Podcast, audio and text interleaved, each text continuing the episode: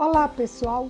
Eu sou a professora Cláudia Burrâmara e tenho o prazer de informar que agora você também pode acompanhar o nosso canal Experiências Inspiradoras do YouTube no nosso podcast.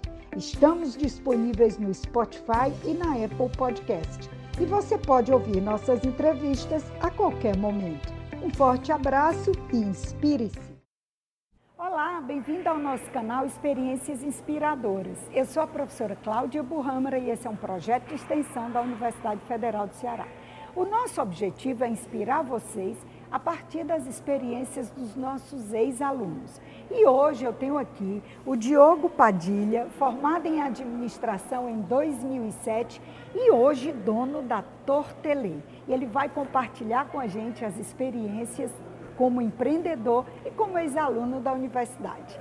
Diogo, obrigada pela presença. O prazer é meu estar aqui, poder compartilhar um pouco da, nossa, da minha história aqui na faculdade e fora dela. Matar saudade, é. hein? então, Diogo, começa me contando um pouquinho como foi tua vida na universidade.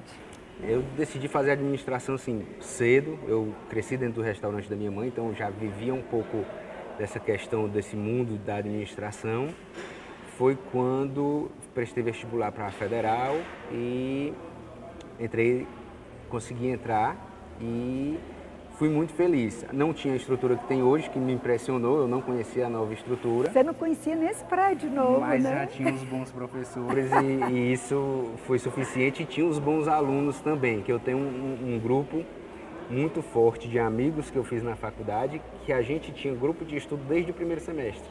Né? E até hoje a gente é amigo e se reúne e se vê sempre. E foi um grupo que nasceu aqui na faculdade. Alguns já se conheciam assim da escola, mas não eram tão amigos como se tornaram aqui. Diogo, eu soube que você fez intercâmbio na Alemanha. Me conta como foi essa experiência. Surgiu depois que eu fiz um trabalho, acho que foi no segundo semestre, sobre gestão ambiental.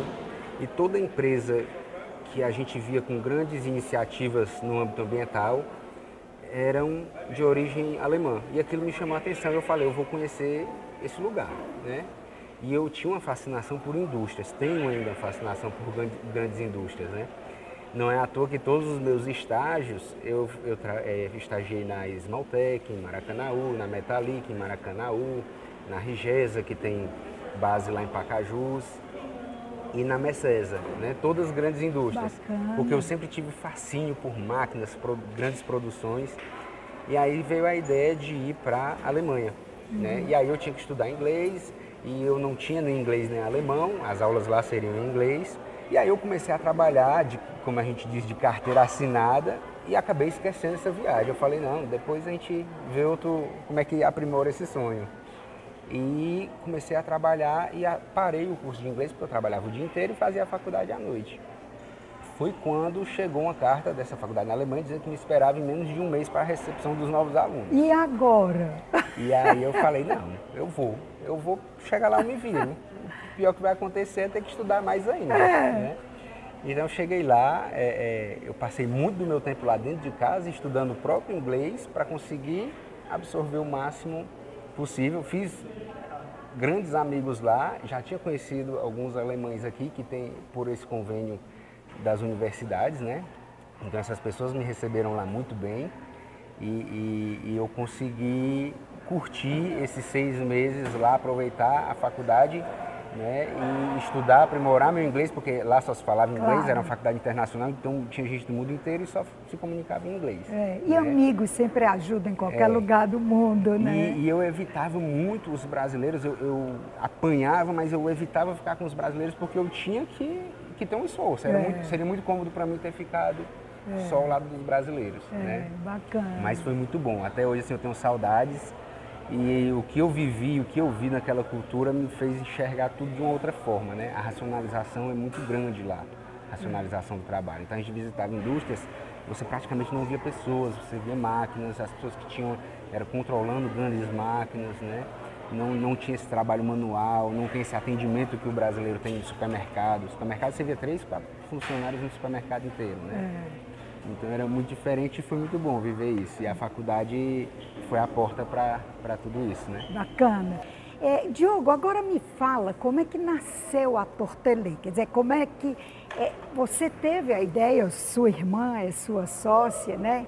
Como é que veio a delícia desse negócio? A Tortelê surgiu, é, é, na verdade eu digo que a Tortelê tem é, décadas e décadas, né? Porque minha irmã, faz, a minha mãe fazia tortas doces em casa, hum. né? É, é, quando meu pai faleceu, a gente tinha seis anos, a gente mudou de Anápolis, Goiás, para Fortaleza. E minha mãe não trabalhava na época, tinha três filhos para criar, então minha mãe passou a fazer tortas doces em casa, fazia roupas de linho, é, fazia artesanato, fazia o que dava para se virar, né? E quando ela trocou um carro de uma tia nossa num restaurante, que hoje é a Barraca Terra do Sol, o restaurante Ai, Terra do Sol bacana. na Praia do Futuro. Ainda é da sua mãe, da é. sua tia? Que e bacana. completa 26 anos, né?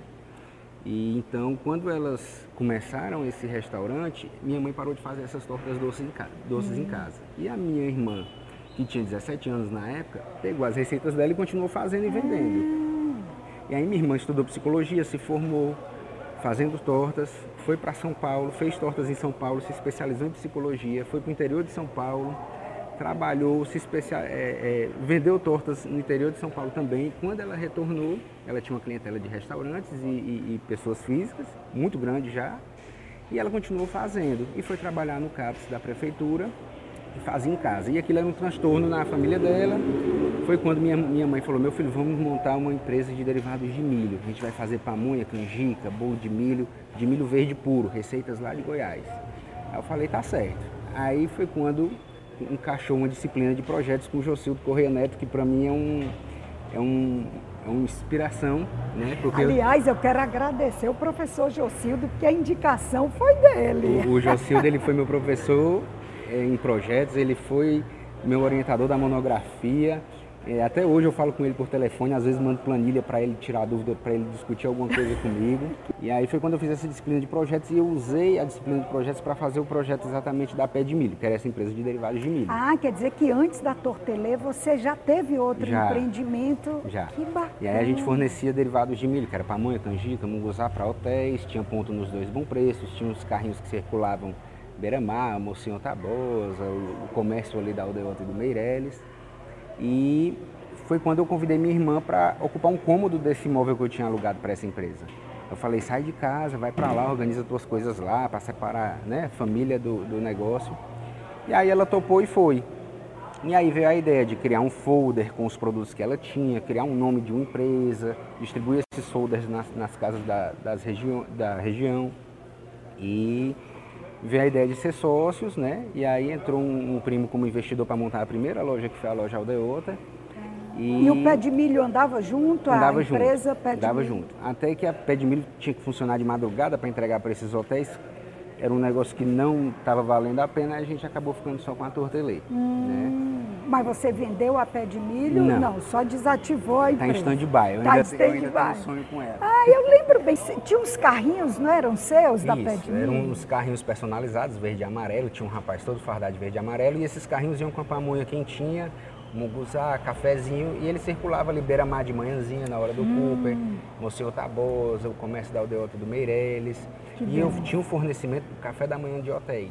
Né? Hum. E tinha um ponto nos bons preços. Só que isso era muito cansativo porque tinha que funcionar de madrugada e o ganho não estava compensando. Na verdade, eu digo que a empresa era boa e eu acabei errando o canal de venda, hum. né? Porque o produto até hoje, até hoje, são mais de 10 anos, tem pessoas que perguntam, pelo amor de Deus, quando é que você vai fazer aqueles produtos de novo? Ai, né? que delícia. E... Sim, e aí agora vamos entrar na delícia que ainda existe, que é a tortelê, que é maravilhosa.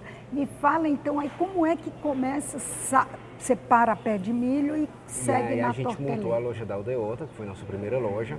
Quatro anos depois, quando pagou-se os empréstimos da loja Aldeota, a gente montou a loja Água Fria. E quatro anos depois, praticamente, veio a loja do Shopping Rio Mar. E a origem do nome Tortelê? Muito sonoro. Como é que nasceu? Qual é o significado do nome Tortelê? O nome Tortelê ele não tem um significado em nenhuma língua e ele surgiu de uma lista de nomes que a gente ia conversando com a família, com os amigos. Rapaz, o que, é que você acha desse nome? O que, é que você acha desse? E ficou bem sonoro, né? Ficou bem sonoro e então a marca, é, a marca é registrada, a gente tem o, o domínio da marca. E ficou bem sonoro, e, e, e não, mas não tem um significado específico. Surgiu é. mesmo de, de nomes ali escritos no papel. Legal. Diogo, como é a teoria na prática? Olha, quando eu, eu digo para todo mundo, estude, estude, estude, estude. Quando você for para a realidade, principalmente numa micro e pequena empresa, é totalmente diferente, né? Porque tem dia que eu estou arrumando forno, tem dia que eu estou arrumando fogão entupido, tem dia que eu estou acompanhando construção de madrugada, tem dia que eu passo o dia inteiro resolvendo probleminhas, picuinhas de funcionários. Então eu digo assim, a, a teoria é uma maravilha.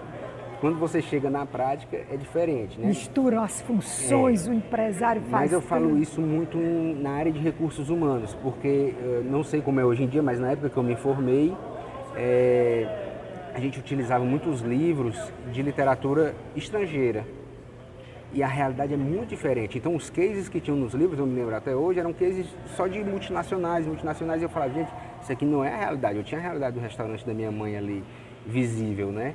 Então, na parte de RH, é muito diferente, muito. Talvez hoje esteja mais, mais aproximado.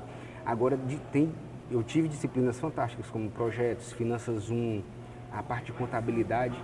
É, tive uma disciplina de produção 1, que até hoje eu tenho esse questionário que aprendi com o professor Fernando Xavier. Eu só tive uma ah. disciplina com ele e, e tem coisas que você consegue aplicar bem.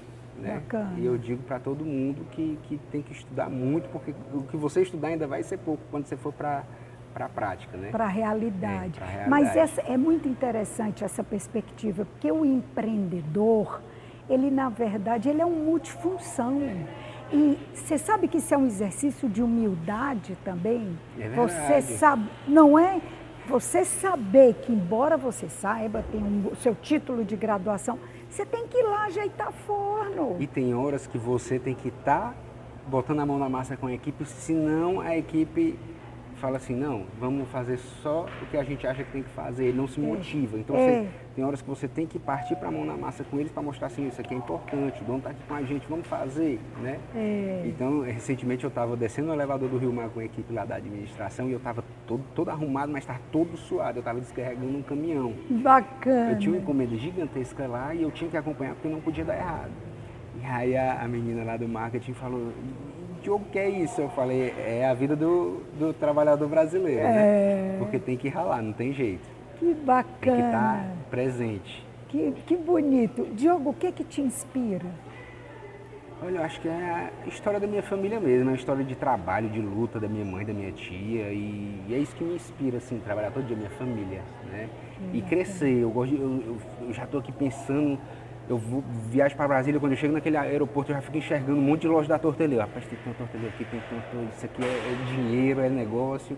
Então, assim, eu, eu, sou inquieto, eu não consigo ficar em casa, vou passar um domingo em casa assistindo seriado.